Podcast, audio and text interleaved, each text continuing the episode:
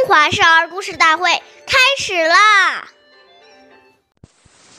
称尊长，勿呼名；对尊长，勿见能。称呼尊长，不能直接称呼他们的名字。长辈见多识广，阅历深，在他们面前要多听他们的话，不要自己夺夸其谈。表现出很有才能的样子。岁月易流逝，故事永流传。大家好，我是中华少儿故事大会今日讲述人徐楚曼，我来自小季金喇叭少儿口才钢琴艺校。今天我给大家讲的故事是《贤明的妻子》第十九集。齐国宰相晏婴有位车夫，叫吕成。他依仗主人的权势，非常骄傲自大。有一次，吕成到到家中，妻子表示要离开他。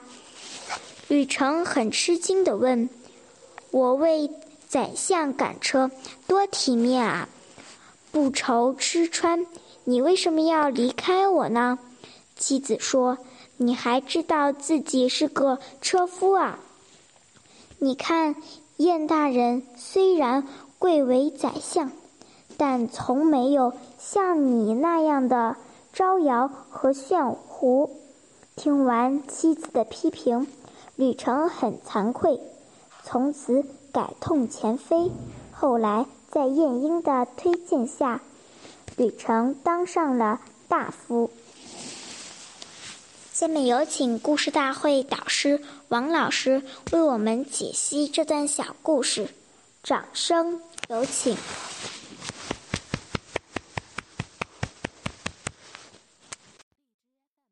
好，听众朋友，大家好，我是王老师。我们把这个故事给大家进行一个解读。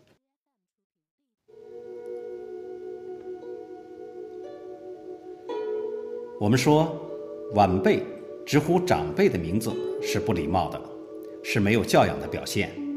因此，要在称呼上从小就树立孩子长幼尊卑的态度，这样才能培养孩子谦虚的心态。如果孩子目无尊长，爱好表现，长辈就不愿意教他们了。古人很重视韬光养晦。